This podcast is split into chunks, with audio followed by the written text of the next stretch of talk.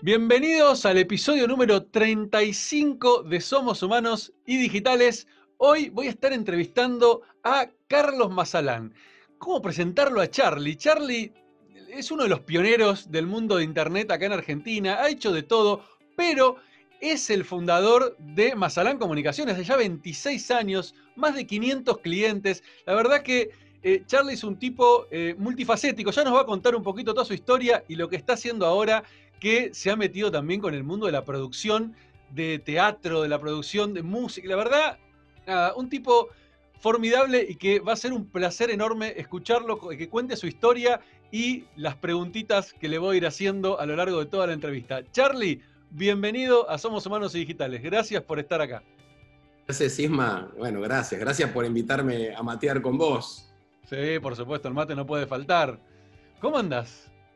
Bien, bien, muy bien. Este, muy bien en el medio de toda esta situación de tanta oh. incertidumbre, ¿no? Pero bueno, bienvenida a la incertidumbre, ¿no? Sí, que, Sabés que tantos años, ¿no? Que yo soy un tipo, eh, a ver, ansioso. Tengo, como digo siempre, si fuera el cole, este, me mandan la psicopedagoga y me dicen que es ADD, ¿no? Analizando digo siempre que mi vida es como una pileta con distintos andariveles. Bueno, en, todos los andariveles a full. Pero viviendo la incertidumbre, soltando las angustias, ¿viste? Claro, claro, te entiendo completamente. con cosas, haciendo cosas lindas y bueno, gracias a Dios uno por ahí tiene, tiene, no sé, la plataforma, los recursos y no está en una situación desvalida como un montón de gente que, como siempre digo, cada vez que hablo, uno no puede no ser sensible con eso porque hay gente que la está pasando mucho más que mal, ¿no? Pero bueno, vamos por, por hacer lo que uno quiere para adelante y no esperar que las cosas pasen. Exactamente, exactamente. creo que es el lema del emprendedor, ¿no? Hacer, hacer, hacer, hacer, hacer, hacer. Charlie, me encantaría para la gente que no te conoce, que deben ser poquitos, porque realmente, por lo menos la, gente que ve, este programa, este, seguramente te conoce, y si no te conoce, te escuchó nombrar. Y si no te escuchó nombrar, seguramente conoce muchísimas de las comunicaciones y de las empresas que has manejado este, desde Mazalán Comunicaciones durante todos estos años. Pero me encantaría que vos te, te presentes y cuentes quién sos, cuentes un poquito tu historia que, tiene que hay mucha historia para contar. Este, ¿Y qué estás haciendo hoy? Pero arranquemos por atrás para adelante, ¿no? ¿Te parece? Dale, dale, dale. Yo, yo te sigo. Vos, vos sos el director de orquesta. No, es lindo decir, bueno, ¿qué sos? ¿Cómo presentarte? A veces, viste, cuando, cuando vos pones tus perfiles en las redes, eh, hace, hace unos días, eh, charlando con, con Leo Piccioli, él decía que, viste, en tu perfil de LinkedIn no pongas que sos presidente de esto o del otro, sino que es lo que haces. Y la verdad que yo creo que tenemos mucho en común con vos en el sentido que yo creo que uno es un motivador, ¿no? Y a mí me encanta eso. Me, encanta ser, poder ser un, inspirador para alguien en lo que sea. No, eh, digamos, que inspirarlo en algo que yo quiera, sino que, que le mueva, que le motive cosas y que diga, ah, sembrar dudas. Un sembrador de dudas, me encantaría. Es buena esa, definición, me encantó, ¿eh? un sembrador de dudas. Ponete eso en LinkedIn. Notar. Lo que digo es eh, cuando doy clases, ¿no? O sea, más que respuesta van a tener dudas, porque en definitiva, viste, vivimos en un mundo muy interesante, ¿no? Yo te digo que voy a ser desordenado, pero voy a hiperlinkear con todas las preguntas. No pasa nada. Cuando, no sé, en cada uno de mis días, yo no sé calcular si es el 30, 40%, pero estoy estudiando. Es estudio informal, la verdad que me inspiran las dudas. Ayer, por ejemplo, me levanté, este, me, higienicé, me levanté, me cambié, y, me levanté con dos dudas que a la media hora ya estaban satisfechas. O sea, pero te juro, o sea, me levanté, no levanté con dos preguntas que fui, googleé, encontré los lugares, las fuentes, y digo, qué grande. O sea, pude, eh, seguramente no es solo, ¿no? Porque digamos, solo y todo el conocimiento, por eso vivimos en la era y en la sociedad del conocimiento. Alguien que ya había procesado eso lo compartió y estaban las respuestas en algún lugar. Validé que eran las correctas. nada, me, encantó. Y es, y es increíble eso de que, viste, hoy todo lo tenés a dos clics de distancia, ¿no? O sea, ya no hay excusas. No hay excusa para decir, no, esto no lo puedo aprender o esto. No, está todo a dos clics de distancia. O sea, es. No hay de clics, ¿no? claro, exacto. Pero, a ver, qué sé yo, si vos me preguntás, eh, soy una persona, me siento una persona muy inquieta y lo que me encanta es que me siguen motivando las cosas que hace muchos años me motivaban. Y eso para mí es genial. Yo la verdad que a veces cuando pienso, eh, digo, qué bueno eso, ¿no? A veces digo, pero estoy enfermo, porque decir, podría estar, no sé, descansando, relajado y, me sigue entusiasmando. Entonces, y, juro que no es una declamación, o sea, es así. Eh, y la verdad que me entusiasmo con, cosas simples.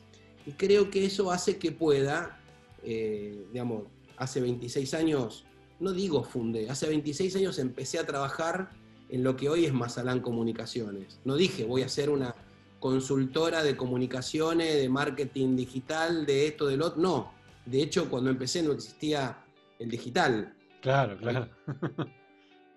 Eh, vos sabés que en mi época de estudiante en la UTN de Ingeniería en Sistema, fui el primer administrador de Internet en mi facultad, donde un director de carrera, Carlos Tomasino, me, me dio un disquete este, y, un, y un modem.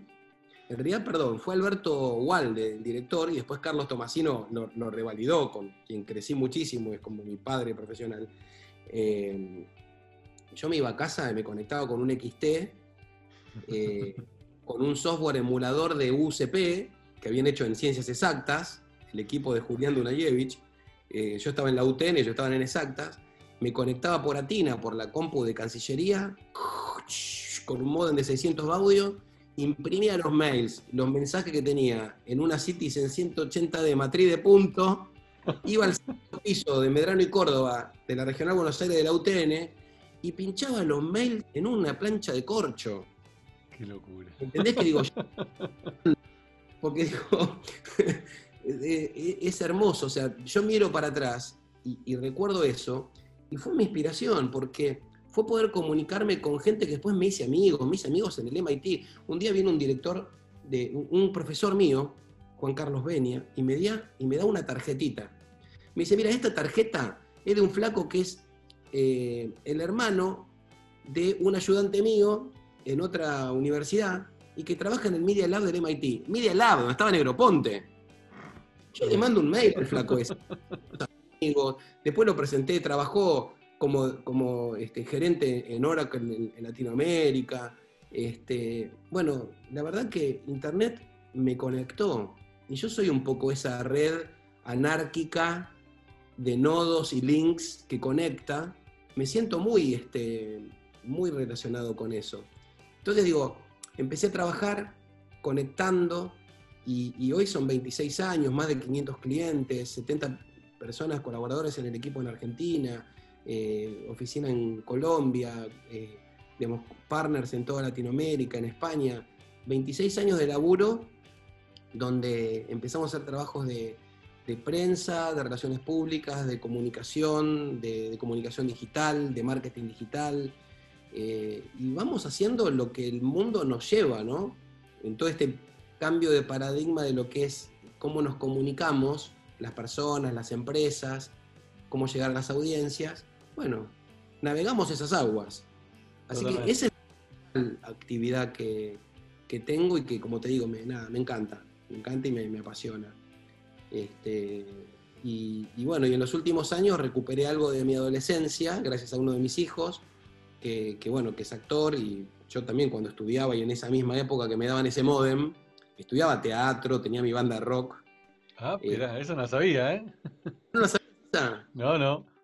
Sí, sí. Este, de hecho, siempre fui el más burro. Lo que pasa es que tenía amigos y que tocaban la batería, el piano, la guitarra. Yo componía y cantaba. Mira. Eh, y, después hice festivales, este, produje a los 20 años, pero digo, me iba por cabildo, pegaba con engrudo los carteles. y las entradas, todo, ¿eh? No existía en esa época. No, no había etiquetec. y bueno, después la verdad que dije, voy a vivir mejor de, la tecnología, este, me gustaba mucho, y la verdad que digo, una carrera o la otra, no podía con las dos. Y bueno, y hace seis años, este, acompañándolo a Martín en una obra que hizo muy hermosa, este, me ocupé de sus comunicaciones, eso me llevó a otra cosa, y como, como suerte es cuando la preparación y la oportunidad se juntan, como dice Voltaire, este, bueno, de caminar se generan oportunidades y bueno, armé otra agencia de comunicación de espectáculos, BMZ, con, dos queridos socios.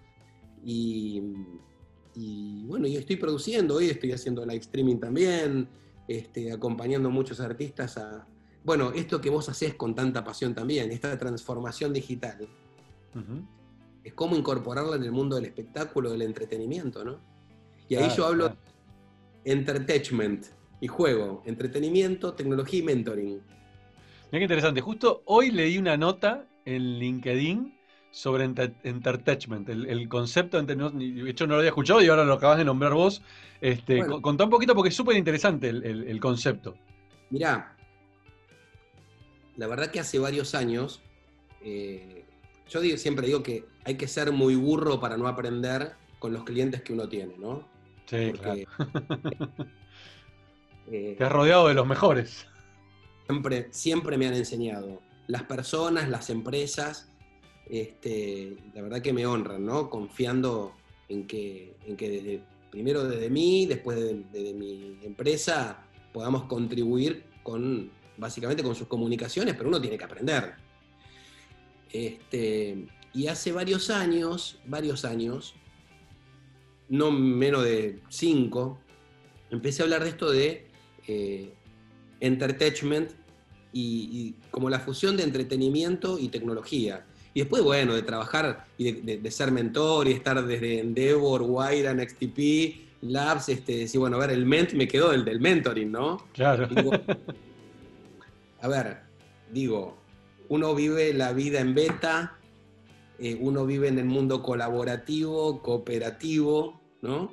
Este, y tiene mucho que ver con eso, donde, donde digamos, utilizás plataformas, software, recursos reutilizables, compartibles, estándar, y no es que tenés que generar una cosa única y extremadamente cara este, para algo, no digo que no sea, pero así como hoy vivimos en la época del copyright y del copyleft, del fast food y del low food, o sea, todo puede convivir, ¿no? Totalmente. Eh, eh, y, bueno, la verdad que empecé a, propagar un poco el, mensaje, digo yo, esto de, empiezo desde atrás, ¿no? Desde el mentoring, desde, compartir, desde ayudar, desde guiar, desde ayudar a desarrollar este, habilidades, eh, pero digamos, eh, cómo usar la tecnología en el entretenimiento desde la comunicación, la difusión, hasta cómo tenerla embebida dentro de un espectáculo.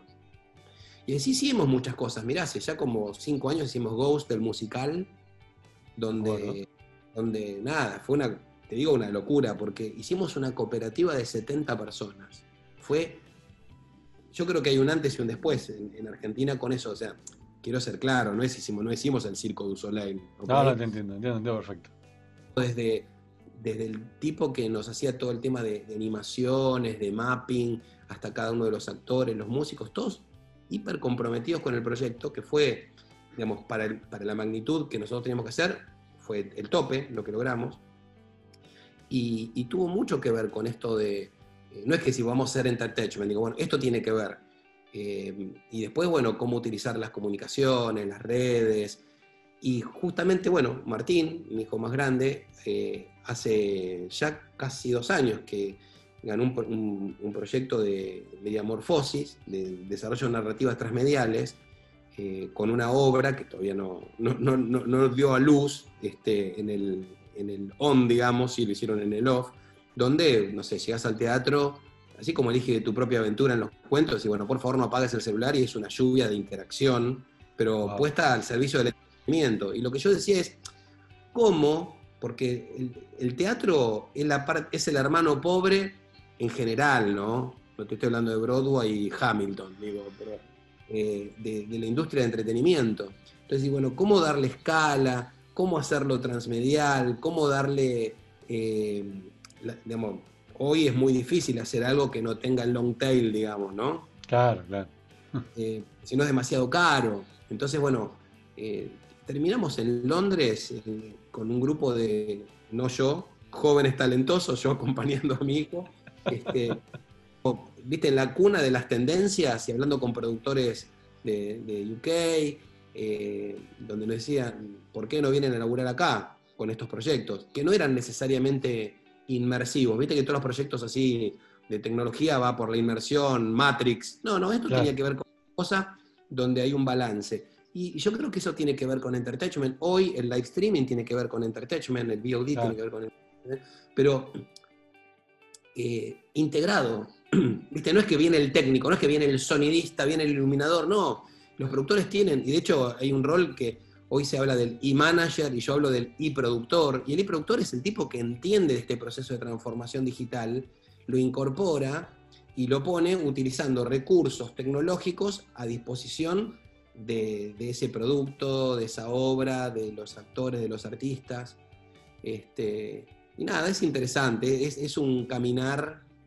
Eh, sí, es un, mundo por es un mundo por descubrir, ¿no? Porque esto se va, se va descubriendo sobre la marcha, van apareciendo nuevas tecnologías, y, y, aparte yo creo que también abre la creatividad a cosas que quizás se podrían haber hecho antes, sí, pero la tecnología habilita este, a, pensar en, formas disruptivas de hacer las cosas. Sabes que, a ver, sí, y después se llega naturalmente a la convergencia. A ver, los que elaboramos en tecnología, clarísimo lo que es la convergencia, ¿no? Pero, mira, parafraseando un poco, este, hay, un artículo y hay, bueno, el, profesor, este, ya se me venía a la cabeza, perdón, este, digamos que cuando, cuando hablas de los cambios de los paradigmas en las comunicaciones, eh, uno de los cambios es eh, en, lo que pasó con los medios. ¿no? Y digo, en los medios, la radio era radio porque era una emisión de radio.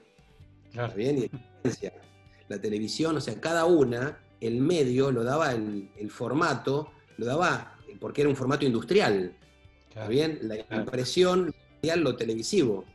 Entonces, la radio, sí, pero estoy escuchando la radio, pero tiene un podcast, pero tiene redes, pero tiene algo audiovisual.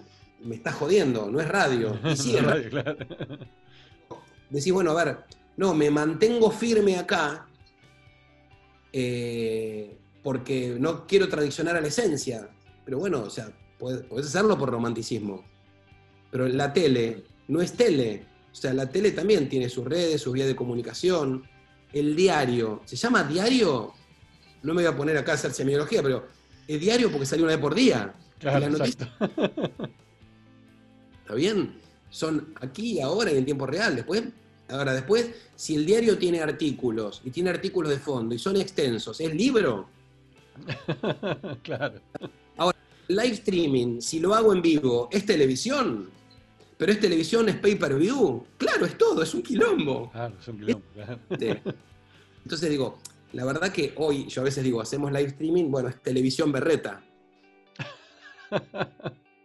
Lo que pasa que sí, bueno, lo que estamos tratando de hacer hoy es un pacto entre la audiencia y los artistas para que laburen, y ahora lo que tengo que hacer es, la experiencia distinta.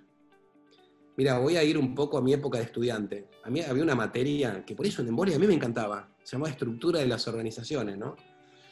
Y vos este, estudiabas Taylor, Maslow, Herzberg, este, bueno, todos los tipos que fueron los que transformaron la era industrial, fueron los, los, Dracker de la era industrial, digamos, ¿no? Los Harry de la era industrial. Entonces, eh, Herzberg decía, cuando hablaba con los empleados de, no sé, hacían un Chevrolet, viste, a ver, estaban los, chabones que apretaban tuerca. Lo único que hacían en su vida era apretar la tuerca de un neumático. Y el tipo decía, están haciendo un Chevrolet, no están apretando tuercas. Claro. Este información y bueno, pará, estamos todos trabajando en equipo, en conjunto, en forma colaborativa para producir algo. Esos chabones apretaban tuerca. Ahora, cuando vino esa transformación, ya no había un chabón que apretaba una tuerca, había una máquina que decía y apretaba toda junta. Entonces, el tipo que hizo la máquina herramienta, no es que hizo un destornillador que apretaba una, después otra, después otra, después otra. Tuvo que cambiar el proceso. Entonces, hoy también nos cambian los procesos. Y el tema es, pero entendé de qué se trata lo que estás haciendo para entender por dónde viene el cambio y por dónde te ayuda. hoy, por ejemplo, en, el mundo teatral, digo, en todo pasa, en las comunicaciones, digo, para, no puedo, a ver, no puedo ir a, a una conferencia presencial, ¿no la hago? Claro. y pará, la haces, y de hecho, bueno, hasta que se pudre la gente de los Zoom, ¿no? Y, de los Meet, y de los Webex, y de, y de los GoToWebinar. Hay una sobreabundancia de... como todas las cosas. Cuando funda, después, bueno, después entonces empezás a elegir dónde ir. Exacto. Estamos pasando por una época de cambios de hábitos repentinos, ¿no? El futuro se vino ahora. estábamos diciendo, en 20 años los trabajos van a cambiar.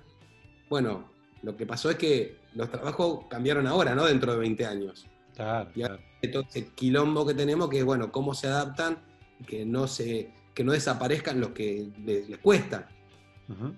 Pero bueno, eso, eso está pasando también en, el entretenimiento y bueno, la verdad que estos procesos de transformación digital, que uno los ve el mundo corporativo, en una pyme, bueno, pasan en el mundo del entretenimiento.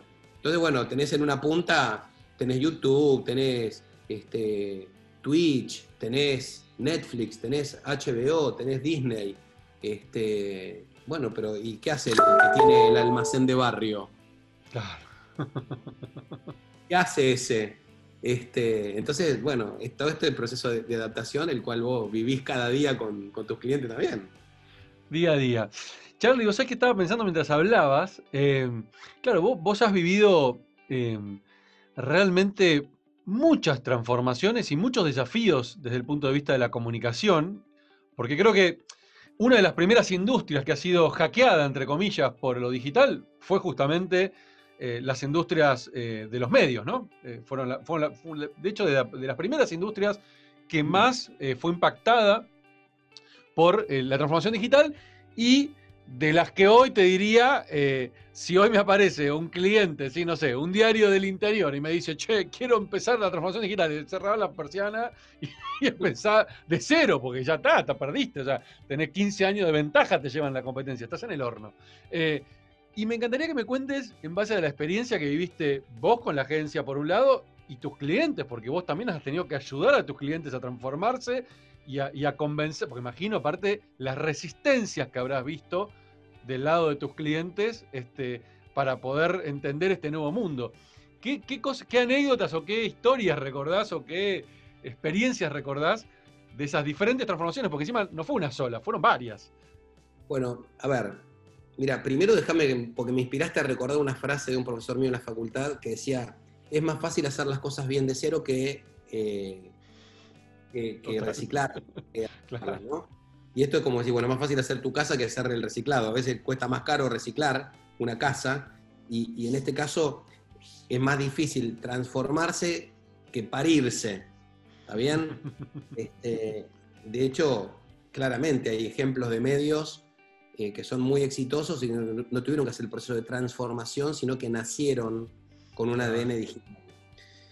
Eh, yo, la verdad es que si te lo digo desde los clientes, a ver, la primera transformación que yo tuve, o que tuve que, luchar y resistencia, era mostrarle, a ver, nací comunicando tecnología, yo digo, Mazalán Comunicaciones es una empresa, de hecho es reconocida como líder en lo que es comunicación de tecnología, pero yo digo, nosotros comunicamos tecnología y hoy comunicamos con tecnología. Ese es, esa fue no la transformación, el cambio que en realidad lo que nos dio es que muchas más empresas que no eran tecnológicas se nos acercaran para poder trabajar juntos. ¿Por qué? Porque teníamos esa experiencia de trabajar con tecnología como, como plataformas y como herramientas habituales.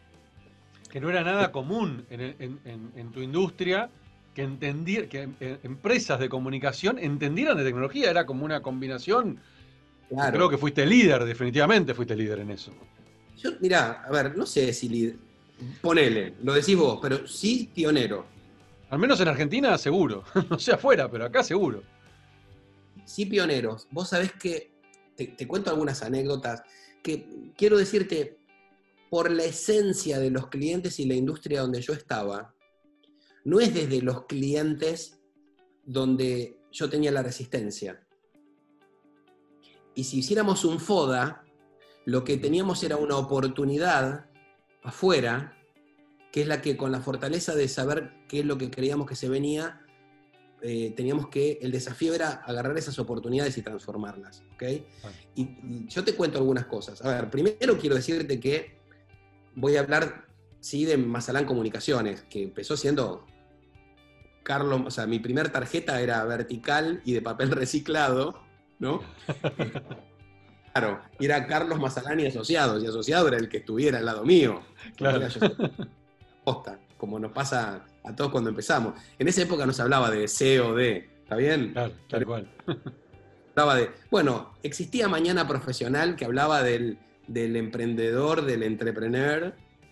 De hecho, en alguna vez me nominaron para, para uno de esos premios. Este, pero mm, yo recuerdo que el 7 de enero de 1994 me llaman este, de Yanan Rubicam eh, porque Xerox me quería contratar. Xerox necesitaba a alguien que laburara en prensa. Yo venía siendo director periodístico de una publicación. A ver, yo laburaba en tecnología, este, después pasé a trabajar en áreas comerciales de tecnología, eh, pero siempre estaba desde el segundo año de la facultad ligado a una, una revista, que fue una de las primeras especializadas en tecnología. Imagínate que lanzamos el CD-ROM, para que vos te des una idea de lo que te estoy hablando, ¿no? O sea, empecé en el 87 con la publicación. Este, es alucinante. O sea, yo miro para atrás y hablamos de microfilm, de, que, que sigue, o sea, no se murió el microfilm, pero estaba en un nicho pequeño, ¿está bien? Claro, claro. O sea, hacíamos expo imagen y presentamos el CD-ROM, ¿está?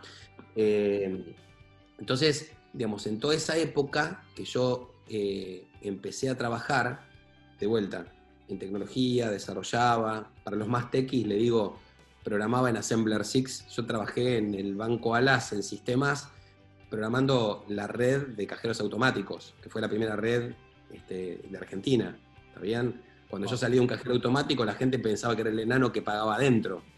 O sea, transformación digital digital fue eso. Imagínate, hoy iba a un cajero automático, el banco fue el primero que hizo las unidades automáticas, este, de los cuales tengo un grupo de amigos que seguimos siendo amigos donde trabajamos en turnos rotativos. Teníamos empowerment, workgroup, o sea, todas las palabras que vinieron después, la teníamos ahí. Fue una verdadera usina de transformación. Iba a una unidad automática con la tarjeta y abría. Me acuerdo que un día viene un, un señor y me dice, ¿qué hace? ¿Con un almanaque abre la puerta? Viste que así como existieron los Agulla y Bachetti que decían, bueno, para eh, venir a aprender internet para darte cuenta que para navegar no necesitas un barco, y la gente, yo siempre decía, me daba cuenta, digo, hay que hablarle en lenguaje directo, no con metáforas. Claro, claro tal cual. No tenían la capacidad de asociar en esa época. Y, y, en el banco me acuerdo que había una publicidad, creo que era de DB que hacía, había una actriz, una viejita divina, Nora Cuyen, nunca me voy a olvidar, que la vieja iba, no sé, iba en moto y la llevaba un chabón así musculoso que yo. Entonces iba, me acuerdo que había tres publicidades. Una, llovía, iba a buscar un paraguas. Otra, el gato se había quedado sin leche, iba a buscar leche. Y en otra, no sé, el sobrino jugaba al básquet, iba a buscar una pelota. Entonces el cajero, la metáfora era, si vas al cajero tenés plata y con la plata comprar lo que quieras. Claro. Pero la señora iba y el cajero le daba la pelota de básquet, la leche, bien?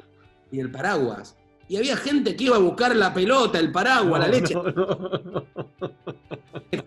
Poco, pero digo, me acuerdo que, que, yo tenías que depositar en el cajero automático y cuando iban los, los pibes del banco, encontraban en la hendidura de los cajeros automáticos plata, porque era nuevo. No sabían dónde meterlo, claro, claro, qué, qué locura. Mira, vos sabés que me haces acordar, te hago un paréntesis, me haces acordar una anécdota cuando uno de mis primeros trabajos que fue en un cibercafé en, eh, en, el Alto Palermo, en los pasillos, porque ni siquiera era un local, era en uno de los pasillos del Alto Palermo, habían armado un cibercafé y yo nada, estaba ahí asistiendo y ayudaba a la gente que venía a entender el tema de Internet. Y nunca me voy a olvidar de una viejita que, que agarra el mouse ¿sí? y lo agarra al revés. Sí. Estamos hablando para los que están viendo esto y son millennials o centennials, los mouse tenían cable. Importante. Entonces lo agarra al revés, ¿sí? el cable mirando hacia ella. ¿sí? sí. Entonces le digo, no, señor, y obviamente no, no, no, se le movía todo mal. Entonces le digo, no, señora, es al revés. No, no, no, no, me dice, está perfecto. Y yo, no, no, señora, es al revés. No, si esto es un ratón y esta es la cola, me dice. Y yo No, me dije, ah, no. Juro. en mi época de banco, después cuando, cuando alguno de mis compañeros de esto se va a cagar de risa, me acuerdo que, imagínate que nosotros estamos trabajamos en un área que cuando yo empecé le llamamos soporte técnico barra soporte tétrico, ¿no? Tétrico. Nos llamaban, no sé, se caía la sucursal. Imagínate que íbamos con modem, con cable, en la época que el microcentro de Buenos Aires estaba nublado de los cables que habían en el, cielo. Claro, claro. Estaban una sucursal, entonces lo que habíamos aprendido, no me anda la terminal. Bueno, abrazala.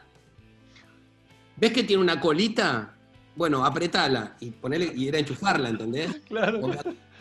controladores, había unos controladores en las sucursales, porque no era como hoy, no había internet. Había, había unos de comunicaciones de IBM, para los más viejos, los 3601, los 4701. Mirá, estoy tirando data, época de las. eh, entonces, ponele, se caía una sucursal a la noche, quedaba desconectada, y a la noche en las sucursales había un sereno. Entonces. explicarle sereno. Había que darle IPL, o sea, había que resetear el controlador. Entonces le decíamos, ¿ven la barropa que está en el fondo azul? Sí, patéelo. Entonces cuando lo pateaba, se movía el disco de 8 pulgadas, un disquete, se reseteaba, ¿entendés? Y se daba IPL. eso es una maravilla. Eso era comunicación pura. ¿Me explico? Bueno, no te puedo explicar lo que aprendí de esa época. Y fue, si vos me pediste una anécdota, digo, esa fue una verdadera época de transformación digital que era, yo hoy cuando doy clases en la Facu muestro Hanna y Barbera los supersónicos. Digo, como hace 60 años vieron el futuro, ¿no? O sea, esto que estamos haciendo nosotros no es nuevo, flaco. No, no, no ya, lo, ya, lo, pensaron. Era pendejo, ¿está bien? Entonces, eh, bueno, ahora, cuando yo empecé a trabajar con Xerox en el año 94, y recuerdo que fue el 7 de enero, o sea, para mí, el 7 de enero de 1994 es la fecha de cumpleaños de Mazalán, en lo que es hoy, porque, digamos, me dieron la oportunidad, me preguntaron, ¿cómo querés trabajar? ¿De qué me estás hablando? Part-time, full-time, freelance. Yo no tenía idea de qué se trataba cada cosa. Dije, no sé, puedo trabajar de mi casa. Claro, yo en casa tenía mi compu, no había internet, ¿eh? Pero sabes que tenía el WinFax. Resuena WinFax. WinFax era en Windows, vos en vez de tener una máquina de fax, tenía un programa que, ah, que recibía fax, claro, sí, sí. Maximizer, después de Maximizer, Goldmail, HubSpot tenés hoy, digo, macheaba la base de datos y le mandaba el fax de la redacción. Entonces, eso fue la primera innovación posta, porque aparte era sabido que si vos mandabas un fax o una carpeta, porque así, cuando le mandabas a los periodistas una información, iba derecho al tacho de basura. Entonces yo decía, esto es más ecológico. ¿Está bien? Por ahí le gastaba rollo de fax y el regalo para el día del periodista era mandarle un rollo de fax. Ya. el rollo, te mando un rollo de fax. Entonces, ¿qué pasa? Yo ahí empecé a trabajar con productividad, porque trabajaba solo. Entonces, eh, claro, dejaba la máquina mandando los faxes y, aparte, la verdad, yo digo que fui el primero, la verdad que había dos o tres, eh, digamos, colegas, amigos que trabajaban, pero por ahí no tenían el foco exactamente en lo que yo estaba haciendo. Pero digo, en enero fue Xerox, en, febrero este, fue SCO, que empezamos a trabajar también con Griselda Cordes, en el querida amiga, hace mucho que no la veo, le mando un beso, en, para el foro Unix, o sea, instituciones que por ahí ya no existen algunas, ¿no? Pero me acuerdo que Daniel Amato en SCO me dice, vení Carlitos, mira, eh, hay una interfase que se llama Mosaic y dicen en Pizza Hut que alguna vez van a vender pizzas por acá. Esto fue en febrero de 1994. Tremendo. Para los que están escuchando esto y no entienden que Mosaic fue uno de los primeros navegadores de Internet.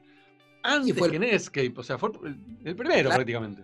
Sí después me tocó trabajar con Jim Clark, que fue el fundador de Netscape.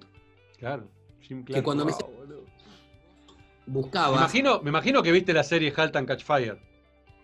Mm. No. Charlie, Charlie y todos los que están mirando, si quieren entender esa época, vean la serie Halt and Catch Fire. Es increíble. Cuenta toda la historia de los comienzos de la computación hasta, hasta que se lanzó Google, básicamente.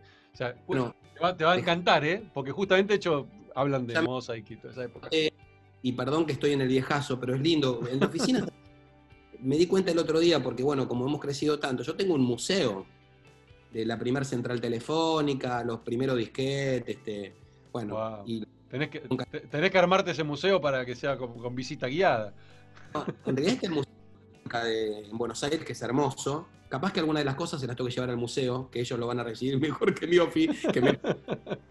cosas viejas, pero déjame que te cuente que así como te estoy diciendo esto, em, tuve la oportunidad de ir al Palo Alto Research Center, Park. Ah. Park es donde se inventó el mouse, donde se hizo el Altos, donde eh, las interfaces gráficas, donde pudimos ver las pantallas planas, la computación ubicua de la mano de Bernardo Uberman. No, no, o sea, la verdad que por eso digo, mi trabajo me permitió estudiar y, disfrutar de una forma eh, espectacular todo ese proceso de transformación. Ahora, vos fíjate que yo no de eso, me toca en el año 95 con Startel lanzar Internet en Argentina.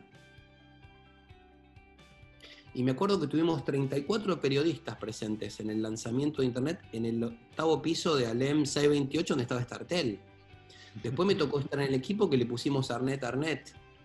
Y recorrimos con Roxana Bassi, querida gran amiga, ingeniera en telecomunicaciones, dos años la vuelta a la Argentina hablando de Internet, una oportunidad de negocios, eh, cómo conectarse, y este proceso de transformación digital, o sea, y enseñarle desde mi lugar de comunicador a los periodistas qué era Internet. Yo me sentía, eh, no sé, eh, mira, esto es un lápiz y así se puede escribir.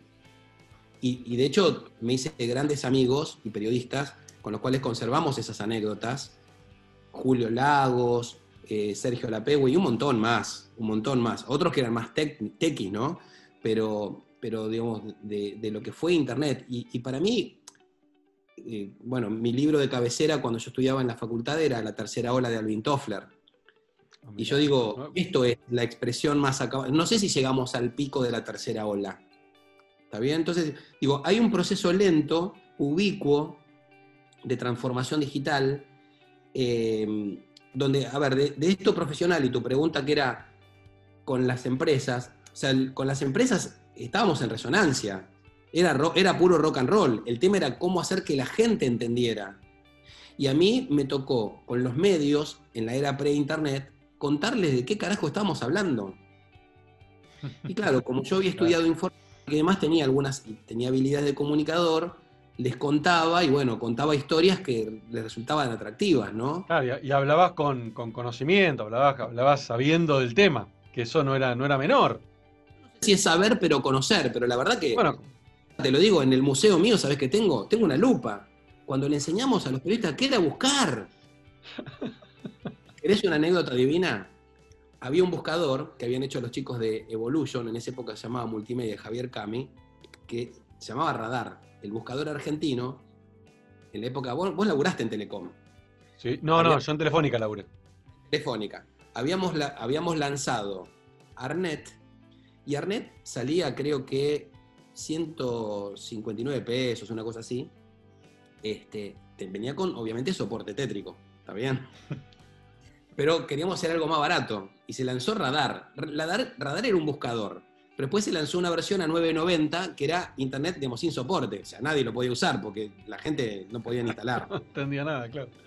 Lindo era que el día que lanzamos Radar el buscador, eh, hicimos un evento en Puente Mitre ahí en los arcos de, Palermo, eh, y armamos toda una movida donde teníamos una pantalla, Mati Bulich, otro querido amigo, este, periodista, locutor, salía de la pantalla y contaba de qué se trataba el buscador, y habíamos hecho un juego, habíamos puesto como 20 computadoras, entonces había, era un trivia, pero tenías que buscar, ¿entendés que enseñamos a lo que era, era buscar? La cuestión es que lo lanzamos y a las dos horas, o sea, ya estaba lanzado, entonces empezó a salir en los medios que, este, que Telecom había lanzado radar. Bueno, no sé qué carajo, no, andaba, se había caído. Resulta que en clínicas, que era un lugar, un data center de Telecom, alguien pateó el cable y se desconectó el servidor. Se desconectó el servidor, no andaba el servicio. Bueno, ese es parte de y anécdotas, pero después fue poco a poco, ganando terreno. Y, la verdad que Internet es, un, es un patrimonio de la humanidad, es un, es un derecho de la humanidad, estar conectado, es clave en la sociedad del conocimiento. Entonces, alrededor de eso transcurrió mi vida profesional hasta ahora, comunicando, enseñando, eh, y después, bueno, son como capas, ¿no? Una cosa es estar conectado, después que estás conectado, ¿qué cosas haces? Y ahora, bueno, la comunicación es parte de, cómo, de cómo apuntar a las audiencias. Y la verdad que otra cosa que uno aprendió, que son las comunicaciones efectivas, yo decidí cambiarlas por comunicaciones afectivas. ¿No? Digo, eh, si está el corazón abierto, la cabeza puede pensar y el bolsillo invertir. Y así como en el manifiesto Clutrain decís, el mercado son conversaciones, bueno, conversar con tu audiencia. Tiene que ver con eso. Sí, y, hoy más que, nunca.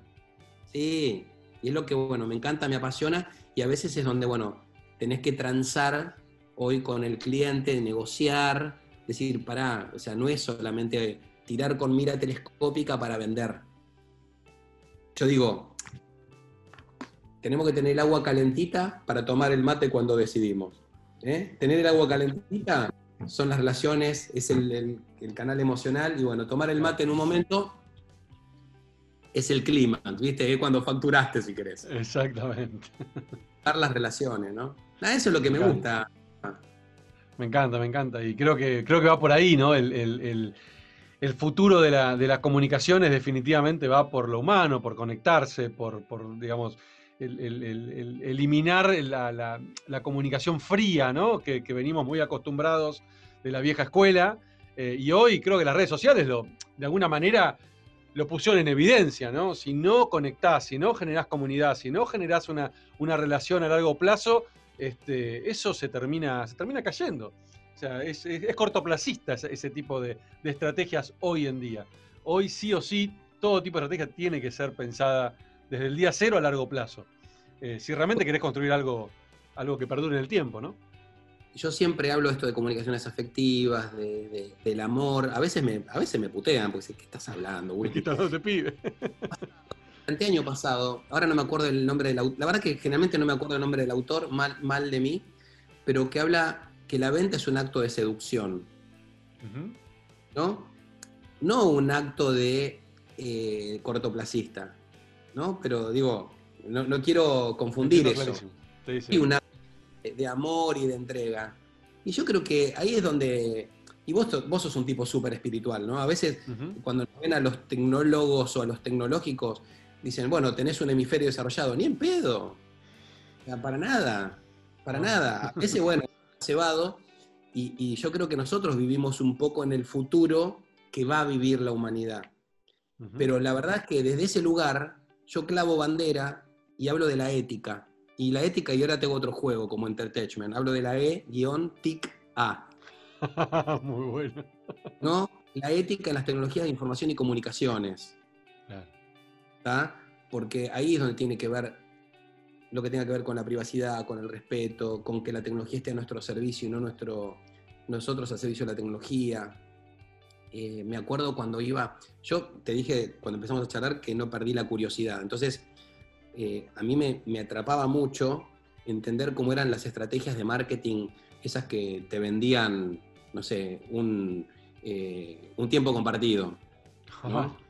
Viste que tenías que estar casado con tarjeta de crédito, qué sé yo. Entonces me acuerdo que fui una vez a uno para un, para un emprendimiento en Punta del Este. Claro, me daba para ir en la temporada alta de invierno, digamos. o sea, y nada, me vendían que bueno, que no, los pilotos que buceaban en las aguas gélidas del sur, una pelotudez, pero grande como una casa. Este, y, viste, y aplaudían al que compraba, ¿no? Porque acaban de comprar, o sea, una extraordinaria, eh, un extraordinario guion, ¿no? Y hoy lo que pasa muchas veces es esto en, Internet y con la agresión que uno tiene para, para ir hacia la gente. Y yo digo, no sé qué regula eso. No hay una regulación. No. Después la regulación, la privacidad, los mails, las bases de datos, esto, lo otro. Pero tiene que ver con la responsabilidad que tenemos nosotros como personas. y no que tengas un bot del otro lado, este, lo tenés para la primera instancia. Sí, sí, pero después tenés que construir el, Sí, sí, totalmente. Totalmente. Mirá, justo mientras vos hablabas, eh, me venía a la cabeza, de alguna manera, una, una de las estrategias que utilizo para, para vender. Eh, bueno, al, margen, y pongo un paréntesis rápido, yo nunca me consideré un vendedor este, porque tenía un mal concepto de lo que es vender. Tenía la idea de que el vendedor es aquel que se venda a su madre, no importa qué, hasta que después aprendí que no, que todo lo contrario, el, que el, buen vendedor o el verdadero vendedor es aquel que está convencido de lo que está vendiendo y, este, y, es completamente transparente en su manera de vender, y ahí me, admití como, como, buen, como, buen vendedor también. Y, y, me di cuenta justamente esto que estás diciendo, ¿no?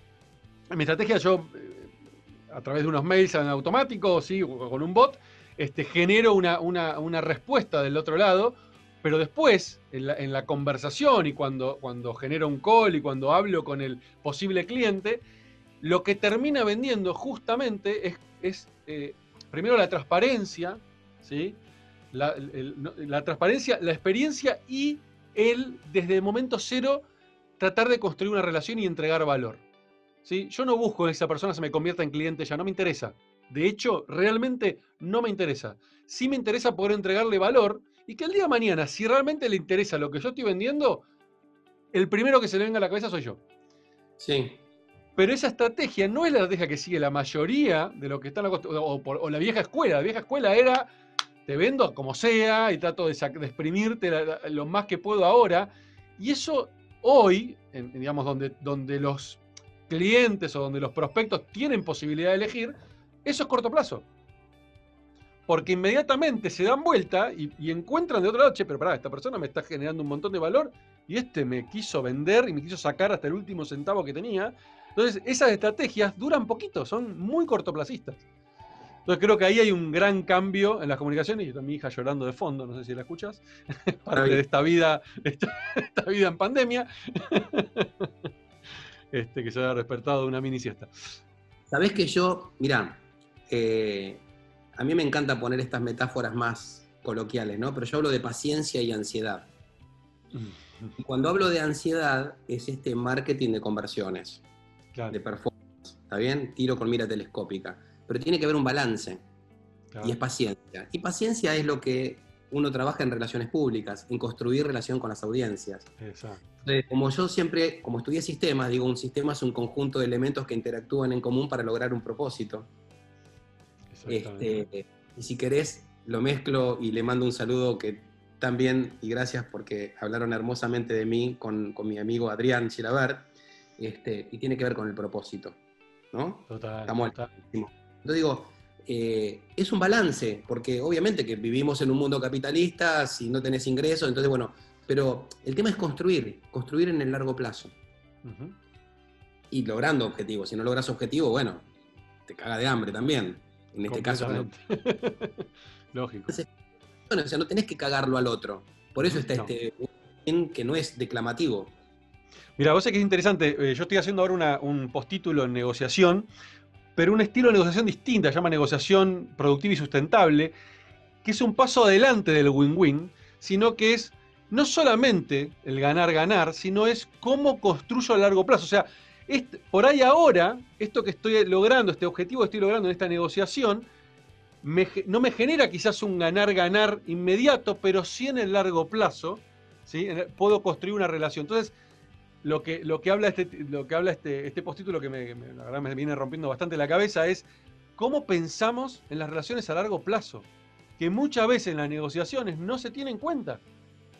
Y por ahí yo creímos, ah, sí, los dos ganamos. Sí, pero ojo, los dos ganaron, pero cerraron posibilidades a largo plazo. ¿Y ¿Por qué? Porque no pensaban en la sustentabilidad de esa relación. Y eso hoy, en esta era, creo que es fundamental en todos los sentidos, ¿no? Pensar en la sustentabilidad. Y me quedé con algo, Charlie, que me dijiste, y, para ir cerrando la, entrevista, esto de pensar en el largo plazo. Me gustaría llevarte un segundo al Charlie de los 18 años, cuando egresaba del colegio secundario, no sé si hiciste 19, eh, industrial 19 años, cuando egresaste del... Fue la facultad. Oh, entonces cuando terminaste la colimba, ese Charlie... Eh, cómo pensaba en ese largo plazo, cómo se imaginaba el Charlie de hoy. Si, si tenías imaginación y si no, ¿cómo te imaginabas el futuro en esa época de tu vida? Em, yo soy hijo único y como todo hijo único caprichoso, tuve, más que caprichoso, muy mimado, tuve mucho estímulo de mis viejos. Em, yo me había dado cuenta, te, voy a hacer la respuesta corta, yo no, pero mis amigos sí. Mis amigos veían en mí lo que yo no veía en mí. Interesante. Porque me lo han dicho. Yo era un pibe inquieto y sabes que siempre me, siempre, sin saberlo, siempre me preparé para navegar en la superficie. De hecho, yo digo, podría volver a tu pregunta inicial y diría que soy un índice, soy un índice. Me cuesta bucear, me cuesta profundizar en los capítulos, pero yo me recibí de técnico electromecánico o mecánico electricista en el León 13, en un colegio, una casa salesiana, lo cual me dejó muchísimo. Y ahí aprendí no solamente armar un circuito serio, paralelo, bobinar motores o hacer la instalación de un edificio eléctrica, sino que aprendí que uno tenía que ser un factor positivo en la sociedad en la que se encuentra. Eh, después estudié sistemas en la UTN. Y cuando iba al club, soy de San Lorenzo, pero iba con mis compañeros a River Play, jugaba al vóley, al handball, al básquet, nadaba, jugaba al tenis, siempre fui multi, multi todo. O sea, digo, en el colegio no era carpintero, no era electrónico, no era bachiller, no era electromecánico, que es el, o sea, siempre sin saberlo. O sea, estudié guitarra, judo, este, cerámica, teatro. me preparé. Serial. Claro, me preparé sin saberlo, ¿eh? O sea, digo. Claro, claro. Eh, no es que estudié música, pero no soy músico. Estudié teatro, pero no soy actor hice como una gran degustación de un montón de cosas que me permitió, como dice Pancho Ibañez, viste que todo tiene que ver con todo, encontrar las relaciones y aplicar. O cuando estudiaba piano, lo volvía loco al profesor porque decía, pero pará, acá hay, esto es matemática, acá hay una relación matemática, no, pero esto es arte, no, pero acá hay una relación matemática, ¿está bien? Entonces, eh, la verdad que me es difícil proyectarlo, pero sí te digo para atrás porque es lo que yo digo a mis hijos. No es señor Miyagi, ¿no? Pero, y tomo también a Adrián con el trabajo a muerto. Hay que hacer lo que uno quiera. La verdad es que yo sé que hay gente que no tiene posibilidad. ¿Está bien? Pero si te dan la mínima, eh, disfrutar de lo que haces. Y yo siempre quise disfrutar de lo que hacía. Y tomé decisiones. Tomé decisiones. Digo, tomé decisiones y bueno, para, me encanta el teatro y la música, pero me parece que también me encanta esto otro, que es tecnología, y también me encanta, creo que voy a vivir mejor y pude tomar esas decisiones. Em, no, sé, no me imaginé, por eso te dije, no es que fundé una empresa, empecé a trabajar y empecé a crecer. Entonces, hace tres o cuatro años encontré mi hashtag que es que fluya. Que no es que me importe tres carajos o que me chupe. clarísimo, clarísimo. Que fluya en esta línea. Entonces, la verdad es que, insisto, me costaba, no sé si me veía, no es que buscaba, pero sabía que iba a ser lo que me gustara y oscilar y entrar en resonancia con lo que hacía. Y eso sí lo hice. Muy bueno, muy bueno, muy bueno. Eh, déjame que te diga un par de cosas. Hablé de Kevin Roberts en las marcas y hablé este, de José Luis Orihuela en los cambios, en los paradigmas de, comunicaciones, para poner apóstrofe o asterisco, si quieren leer los autores que mencioné. Buenísimo, gracias Charlie. Che, un placer, la verdad, es para hablar horas con vos, este, con, toda la experiencia y la historia que tenés. Este, me encanta, te agradezco mucho el tiempo. Este, muy hermosa charla, creo que la van a disfrutar todos los que la escuchen y, y dejaste muchas perlitas para hacer pequeños recortes que seguramente los vamos a hacer y los vamos a, compartir en las redes. Te agradezco muchísimo, Charlie. Gracias por regalarme este espacio. Vos sabés que eh, en mi vida profesional yo siento que siempre estoy detrás de bambalinas y detrás de la cámara. No son muchas las ocasiones donde yo hablo por mí o, me expongo. Decidí sí, aceptar tu invitación, gustoso, pero lo que aprendí también este, lo, comparto y por eso también en mi canal de LinkedIn estoy escribiendo este, y, digo las cosas que creo donde como aprendí en el colegio, tratar de ser un factor positivo en la sociedad en la que vivo. Así que gracias. Charlie, y tenés todo para hacerlo, así que más vale que empieces a compartir más y más, porque creo que mucha gente puede aprender de, tu experiencia, de tu historia y nada, de tu, de tu persona, porque sos, una, sos un gran tipo, se nota a la legua. Al margen de que te conozco, al margen de eso, pero lo transmitís inmediatamente. Bueno, gracias, sí, más gracias. No me haga emocionar. querido. Salud. Chao, querido. Abrazo grande. Gracias.